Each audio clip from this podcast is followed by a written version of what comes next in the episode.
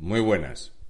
Esta va a ser en principio la última narración que voy a hacer por el momento de la historia que aconteció en España de la pasada pasada guerra civil hace ya muchísimos años y vamos a recordar hechos puntuales históricos por días con datos para que todos podáis buscar y contrastar esto que ahora quieren que sea delito y que no sé cómo han pensado estos que van a reescribir la historia, porque no es que tengan que desaparecer, que ya por desgracia supervivientes de aquella época prácticamente no hay, sino que es que además las personas que tienen conocimiento o alguna certeza de la realidad, pues tendrán que esperar a que todos nosotros abandonemos este mundo, porque si no, no sé cómo van a reescribir la historia engañando a todo el mundo.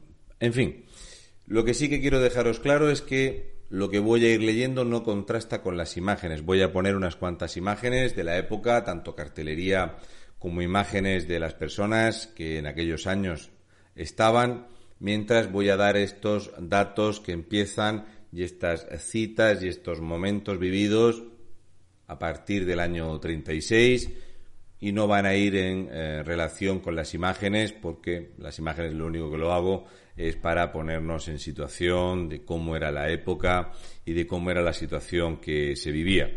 Espero que quede bien, que os guste, que os parezca correcto, acertado y ya digo, no va de buenos y malos. No todo lo que hacían unos estaba bien y todo lo que hacían otros estaba mal, ni mucho menos.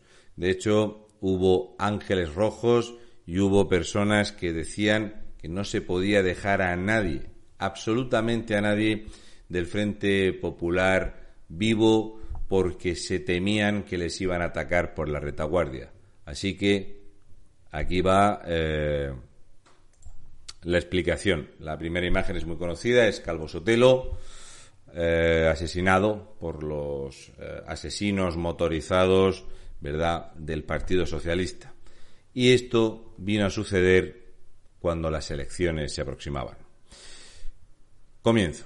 Las elecciones celebradas el 16 de febrero de 1936 habían vivido una disputa en la provincia de Cuenca.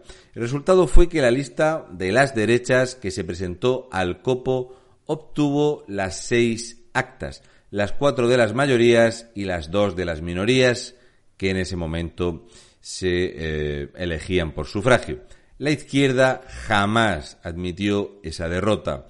La candidatura derechista por Cuenca para las elecciones del 3 de mayo de 1936, en la segunda vuelta que se hizo en Cuenca, sufrió, eso sí, la violencia absoluta por parte de las brigadas motorizadas y de los milicianos de Largo Caballero y de Indalecio Prieto porque en esas listas deberían de ir tanto José Antonio Primo de Rivera como Francisco Franco, si bien ellos no se llevaban bien y José Antonio Primo de Rivera no terminó en esa acta, porque en algún momento pensaron que si no salía elegido, la intención que siempre tuvo Largo Caballero de matarlo sería más sencillo si no era parlamentario, aunque siendo parlamentario no hubo ningún problema en asesinar a Calvo Sotelo o a tantos otros. Continúo. Santiago Casares Quiroga presentó su dimisión y Manuel Azaña, esa misma noche, pidió a Diego Martínez Barrio que formara un nuevo gobierno que incorporase a elementos de derechas y que excluyera a los comunistas. Sin embargo, los socialistas se negaron a participar y el 19 de julio se formó un gobierno con Izquierda Republicana, el partido de Azaña, Unión Republicana, el de Martínez Barrio, y el minúsculo Partido Nacional Republicano, que ni siquiera se había presentado a las últimas elecciones. El propósito del nuevo gobierno era tratar de llegar a un consenso que evitara una guerra civil. La guerra civil que llevaban años reclamando desde la izquierda. Azaña no la quería, Indalecio Prieto y sobre todo el Largo Caballero la llevaba pidiendo a gritos, el golpista. Bien, Martínez Barrio se puso en contacto telefónico con varios militares incluido el general Mola, quien le replicó que ya era demasiado tarde. Ese día Mola envió una nueva circular en la que incidía en un punto que ya había señalado en la primera. Es necesario crear una atmósfera de terror. Hay que dejar sensación de dominio, eliminando sin escrúpulos ni vacilación a todo el que se enfrente con nosotros. Tenemos que causar una gran impresión. Todo aquel que sea abierta o secretamente defensor del Frente Popular debe ser fusilado. A esto se opuso frontalmente Franco y otros militares. Tras su fracaso en su intento de conciliación, Martínez Barrio dimitió y Azaña reunió a todos los partidos políticos que seguían colaborando con la República. Para buscar un sustituto, Largo Caballero puso como condición para participar en el gobierno que se licenciara a todos los soldados y se dieran las armas a los sindicatos. Así que Azaña nombró presidente del Consejo de Ministros a José Giral, ministro de Marina y diputado por Izquierda Republicana los sindicatos CNT y UGT convocaron una huelga general. En Barcelona tenían que haberse inaugurado los eh, Juegos Olímpicos Populares para socialistas y comunistas, unos Juegos Olímpicos alternativos que había organizado el gobierno español en contra o enfrentado a los Juegos Olímpicos oficiales que se celebraban en Alemania iban a celebrarse en Berlín unas semanas más tarde y se habían escrito unos 6.000 atletas de 22 países principalmente vinculados a clubes deportivos o sindicatos de izquierda y extrema izquierda. El gobierno de la Generalidad se había negado a distribuir armas entre los civiles, porque recelaba de los socialistas y comunistas que no eran nacionalistas catalanes.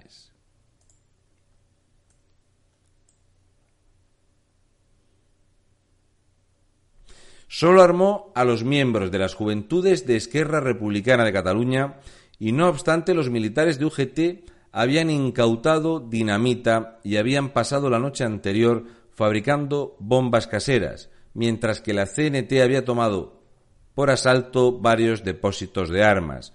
Ahora formaban barricadas desde las que obstaculizaban el despliegue de los sublevados. La Guardia Civil se mantuvo leal a la generalidad y los rebeldes sufrieron también ataques aéreos. Las fuerzas republicanas se fueron imponiendo y Godet quedó atrapado en la Capitanía General, donde terminó rindiéndose y se salvó del linchamiento popular.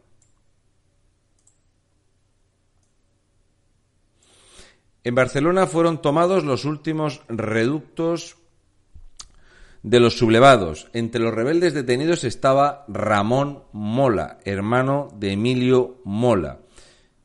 Los suicidaron esa noche de un disparo. Los suicidaron. El fracaso de la insurrección en Barcelona llevó al mismo resultado en el resto de Cataluña. En esos momentos los anarquistas contaban con unos 30.000 hombres armados en Barcelona, frente a los 5.000 con que contaban las fuerzas de seguridad. Esa noche una delegación anarquista se entrevistó con Luis Companys, el presidente de la Generalidad, que comprendió que en esos momentos carecía de poder efectivo. El 21 de julio Companys formó el Comité Central de Milicias Antifascistas de Cataluña, que en la práctica se convirtió en un gobierno paralelo. Inmediatamente empezó a crear patrullas de control que empezaron a perseguir a presuntos fascistas, militares, empresarios, sacerdotes, sospechosos, eran arrestados, torturados para obtener cualquier información sobre otros posibles partidarios del golpe de Estado y finalmente se les daba el paseo. Es decir, se les llevaba en coche a algún lugar aislado y se les asesinaba. Sobra decir que sin ninguna clase de juicio. Esto es un salvoconducto que daba la República, en este caso a una señora. 21 de julio en Madrid. Ese día, varios comunistas armados con pistolas se presentaron en el domicilio de José Ortega Gasset para pedirle, por favor, si tenía bien y no le causaba incómodo alguno, firmar un manifiesto contra el golpe de Estado y en favor del gobierno republicano. El filósofo estaba muy enfermo. Y su hija, quien habló con los comunistas, sabía que su padre no iba a firmar eso, y en una conversación muy tensa les convenció para que redactaran otro texto más corto y menos politizado, que finalmente Ortega firmó, al igual que otros intelectuales. Unos días más tarde huyó de España. Hubo muchísimos intelectuales que se marcaban y otros que simplemente lo que querían era salvar la vida. UGT y CNT crearon milicias para controlar a los militares y el 22 de julio formaron un comité ejecutivo popular a imitación del Comité Central de Milicias Antifascistas de Cataluña, que en la práctica se convirtió en el gobierno de la provincia de Valencia y de parte de Castellón y Alicante. El 29 de julio, aviones republicanos bombardearon Granada y aviones nacionales bombardearon Gijón. El 1 de agosto el diario ABC publicó en Sevilla una proclama de Franco en la que se leía Este es un movimiento nacional, español y republicano que salvará a España del caos en el que se pretendía hundirla.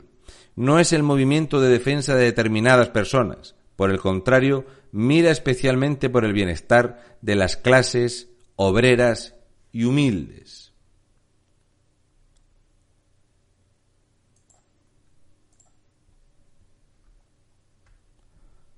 Juan de Borbón, el heredero del derrocado Alfonso XIII, cruzó la frontera española desde Francia con la intención de reunirse en Burgos con la Junta de Defensa Nacional. Fue interceptado en Aranda de Duero. Qué gran lugar ese. El general Mola lo devolvió al exilio, con la indicación de que si volvía a entrar a España, lo haría fusilar, y le dijo palabras textuales, con todos los honores que a su elevado rango le correspondan. El 2 de agosto una columna entre 400 y 500 hombres, principalmente guardias civiles y algunos anarquistas, salió de Valencia bajo el mando del capitán de la Guardia Civil, Manuel Urribarri, y se apoderó de la isla de Ibiza. Al mismo tiempo salían de Sevilla dos columnas de, legionarios dirigidas por el teniente coronel Asensio Cabanillas y el teniente coronel Eliodoro de Tella.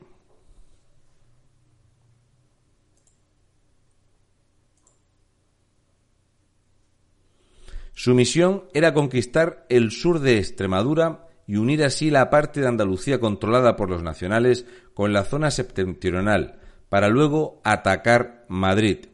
En los dos primeros días avanzaron 80 kilómetros, sembrando el terror de quienes se oponían a ella. El 3 de agosto partió una tercera columna hacia el este bajo hacia el este bajo el mando de Antonio Castejón. Antes del amanecer, aviones republicanos habían bombardeado Zaragoza. Tres de las bombas habían caído sobre la Basílica del Pilar, pero no estallaron. La prensa no tardó en encontrar la explicación. Había sido un milagro. La Virgen del Pilar, patrona de España, estaba de parte de los nacionales. hago un pequeño inciso. Mucho se habla del bombardeo de Guernica, pero poco se habla del bombardeo de Belchite o de todas las poblaciones civiles que fueron bombardeadas por la República. El Frente Nacional bombardeó poblaciones y la República también. Es un hecho y es historia pura. Continúo. 13 de agosto, el Jaime I, tuvo que dirigirse, es un buque, tuvo que dirigirse a Cartagena para ser reparado. Cuando llegó a su destino los marineros se habían amotinado y exigían represalias por el bombardeo sufrido. Su protesta se contagió a otras unidades navales y por la noche diez oficiales que habían sido arrestados por su participación en el golpe de Estado fueron fusilados en un callejón.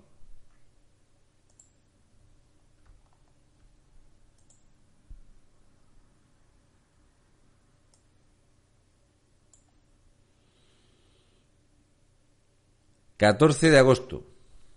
La indignación entre los marineros de Cartagena suscitaba, tras la llegada del Jaime I, que iba a seguir en aumento la tensión. Se decidió llevar mar adentro dos buques prisión anclados en el puerto, para mayor seguridad de los prisioneros, pero la tripulación se sublevó, asesinó y arrojó al mar una cantidad desconocida superior a 200 presos. Esto era una práctica muy común en el Frente Popular castigar y vengarse cobardemente fusilando y asesinando a presos que solían ser personas que a lo mejor habían ido a misa algún día antes o habían sido acusados por un vecino. Bien, continúo.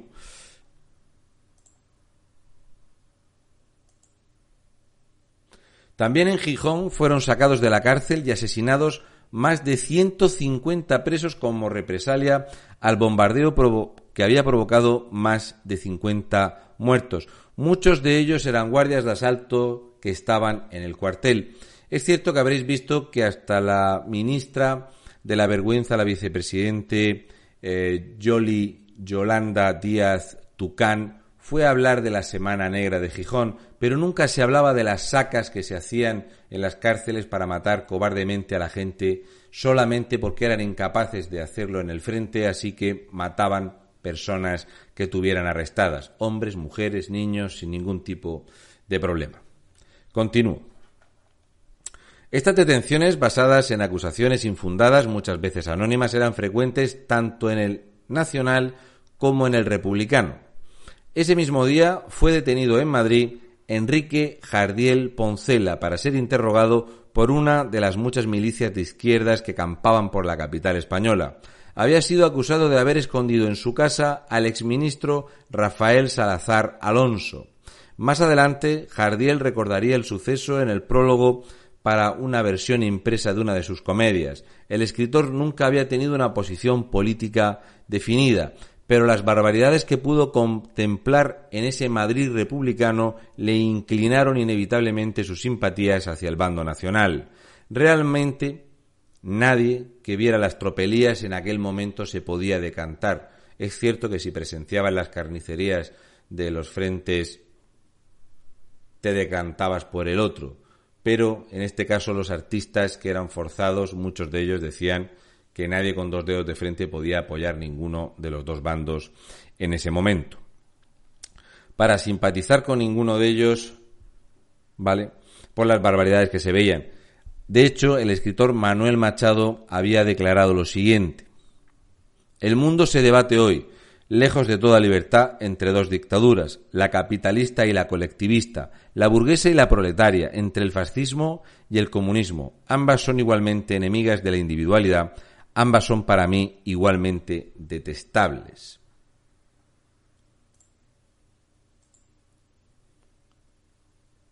Muchos intelectuales trataron de mantenerse al margen de la contienda, huyendo de España hasta que acabó la guerra, como hizo Azorín o Pío Baroja, o bien ondeando la bandera del que pasara por allí, como era normal para evitar eh, ser asesinado. Jacinto Benavente estaba siendo aclamado en Madrid por los republicanos y más adelante dijo que había sido obligado a fingir simpatía por ellos, quedando bien con los nacionales. Otros, en función de la información parcial con la que contaron o de sus ideas preconcebidas, tomaron partido, como fue Miguel de Unamuno, que en una ocasión había llegado a sugerir a Azaña que se suicidara como acto patriótico, que había hecho un llamamiento a los intelectuales europeos para que apoyaran a los nacionales, representaban la defensa de la civilización occidental y la tradición cristiana. Esto es algo que me gustaría que la gente tuviera bien claro porque Unamuno fue utilizado de forma lamentable por una película de mierda subvencionada de estas del cine español que no tenía nada de credibilidad absolutamente.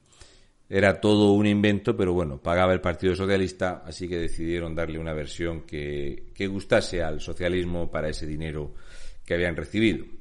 Me parece que se llama Mientras dure la guerra o algo así. Bien, continúo. La madrugada del 18 de agosto fue fusilado Federico García Lorca.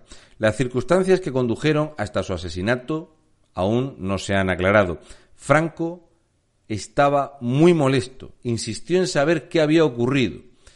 Pasó a decir que él solo había cumplido la orden de detener a García Lorca sin causarle el menor daño. Ordenó una investigación, parece ser que fueron denuncias de unos familiares suyos y de que un tipo del Frente Nacional decidió eh, mandarlo a tomar. Básicamente fue algo así como Ramón Ruiz Alonso se jactaba públicamente de haber sido el que lo había hecho. En fin, ya digo que Franco tomó represalias y, e investigó este caso que no era para nada lo que él quería. El 22, eh, eso fue el 18 de agosto. Ese día, un acorazado del bando nacional bombardeó la ciudad de Bilbao y como represalia, 13 eh, militares y civiles fueron condenados a muerte por un consejo de guerra y ejecutados ese mismo día. El 22 de agosto los delincuentes comunes se amotinaron y amenazaron con matar a los presos políticos.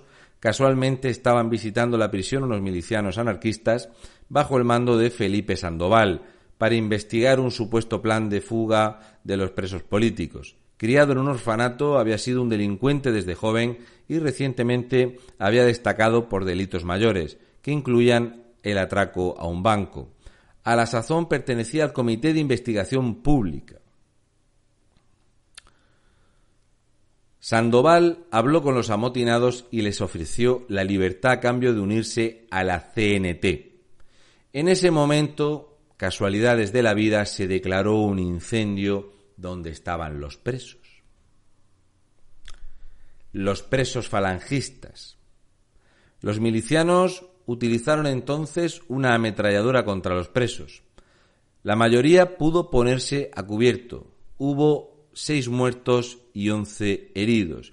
En principio, ahí podría haber terminado todo. El incendio rápidamente fue sofocado.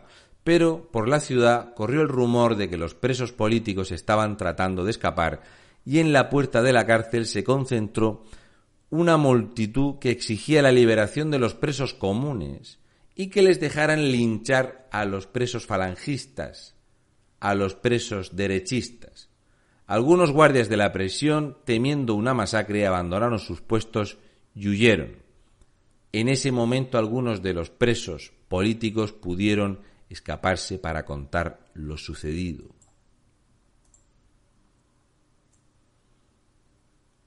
La aviación nacional bombardeó Málaga y causó varios muertos, entre ellos mujeres y niños. Como represalia, 50 presos fueron sacados de una cárcel y fusilados decidieron formar un tribunal revolucionario que juzgase a los presos más peligrosos y la noche del 23 de agosto 25 de ellos fueron ejecutados en los sótanos de la prisión. Entre los asesinados estaban varios exministros y diputados. Algunos de ellos eran moderados, como Melquiades Álvarez, que había sido presidente del Congreso. Fernando Primo de Rivera, hermano de José Antonio Primo de Rivera, fundador de Falange el general Rafael Villegas, que había fracasado en el intento de golpe de Estado en Madrid, y José Ignacio Fanjul, hijo del general Joaquín Fanjul. La prensa internacional conoció lo sucedido a través de un informe difundido por la Embajada Británica y el cuerpo diplomático exigió a José Giral que cesaran las ejecuciones extrajudiciales, o de lo contrario los embajadores se retirarían de Madrid.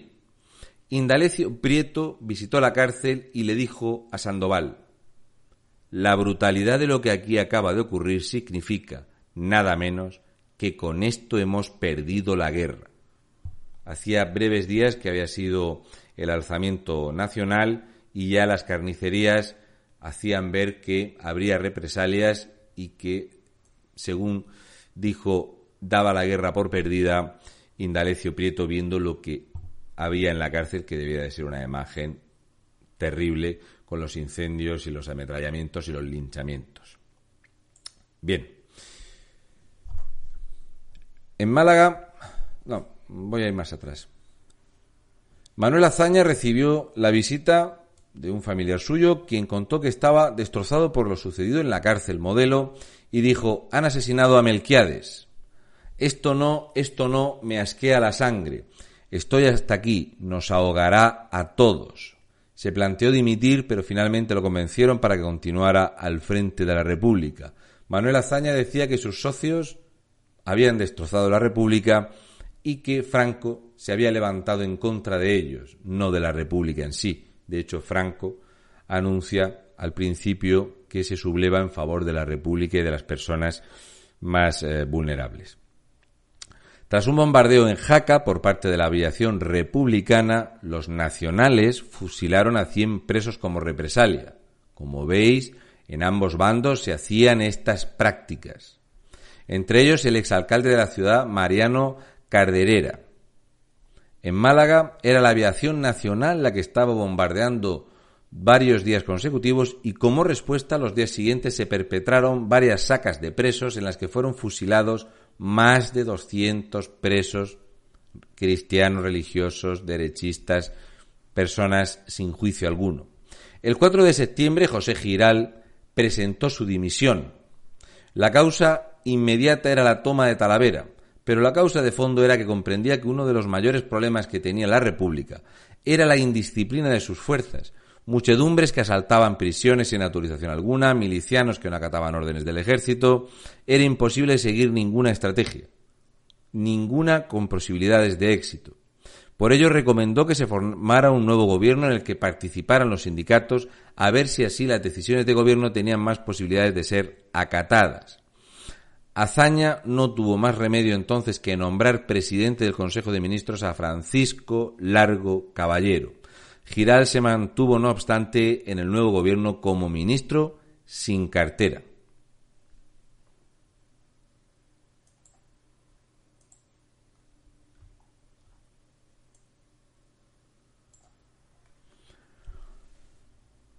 El 13 de septiembre las tropas nacionales enviadas desde Navarra entraron sin resistencia en San Sebastián, que había sido evacuado el día anterior. Los milicianos del Partido Nacionalista Vasco se habían tenido que enfrentar a socialistas y anarquistas para evitar que destrozaran la ciudad antes de entregarla al enemigo, como habían hecho en Irún. Era una práctica muy común en el Frente Popular lo de si vamos a perder esto, lo destrozamos todo, matamos todo lo que podamos y robamos y saqueamos todo lo habido y por haber. El gobierno republicano de España emitió un decreto reservado por el que se autorizaba al ministro de Hacienda, Juan Negrín, a transportar a un lugar seguro, sin especificar, las reservas del oro del Banco de España. Esa misma noche se presentó en la sede del banco una serie de enviados del gobierno y durante varios días estuvieron distribuyendo el oro en cajas sin numeración ni factura que permitiera contabilizar el oro que, eh, que contenían. Las transportaron a una estación de ferrocarril y desde allí fueron llevadas en tren hasta los polvorines de la Algameca en Cartagena. Los consejeros del banco se, opusieron al traslado, pero no fueron informados hasta el 14 de septiembre, cuando la operación de transporte ya estaba en marcha y no pudieron hacer nada para evitarla. Varios de los guardias que estaban al frente del banco se suicidaron viendo lo que allí se estaba cometiendo. Esta parte se suele obviar que esos guardias sabían lo que les iba a pasar si se oponían. Un bombardeo sobre Ibiza causó 18 muertos civiles. Como represalia, los, milicianos ejecutaron a 93 presos. El 15 de septiembre se organizó en Portugal la Legión Portuguesa, una organización paramilitar de corte fascista que contó con 20.000 miembros con el propósito de defender el patrimonio espiritual y combatir la amenaza comunista y el anarquismo. Los portugueses siempre han sido reconocidos por ser muy defensores de su patria, y enormemente creyentes en la fe cristiana. Un bombardeo, eh, este lo, he comentado ya. Durante dos días los republicanos habían estado cavando un túnel en la parte sudoeste del Alcázar de Toledo y el 18 de septiembre, con el visto bueno de Largo Caballero, hicieron estallar unas minas que destruyeron la torre. Mataron a dos militares que estaban en ella. Luego lanzaron cuatro ataques sucesivos con tanques, pero todos fueron rechazados. Las ruinas de la torre de los explosivos fueron la mejor defensa que pudieron montar los del Frente Nacional porque las piedras de la propia torre eran muchísimo mejor los escombros que la torre. Así que el plan le salió redondo, como no, a largo caballero. En fin, estas nuevas posiciones que les daban las piedras le daban facilidad para disparar a los atacantes y repeler los ataques. El 18 de septiembre, tras el robo del oro, Stalin confirma el envío de tropas en favor del Frente Popular. El 22 de septiembre, en principio, solo se había otorgado a Franco el mando supremo militar, sin atribuciones políticas. Desde un punto de vista militar, era el mejor candidato. Tenía bajo su mando las tropas, iban a tomar Madrid, contaba con el apoyo de Falange, de la Legión, los oficiales, alumnos suyos, decían que era el mejor candidato posible. Mientras tanto, llegaban a Cartagena los últimos lingotes y sacos de moneda sacados del Banco de España. A esto hay que añadir que se robó también todo lo que se encontró en museos. Se fundieron eh, colecciones de monedas históricas y se hizo un asalto total. Además se llevaron todos los presupuestos eh, del Estado y se robó todo lo habido y por haber. Y aquí vamos a hacer una pausa y continuamos con la segunda parte.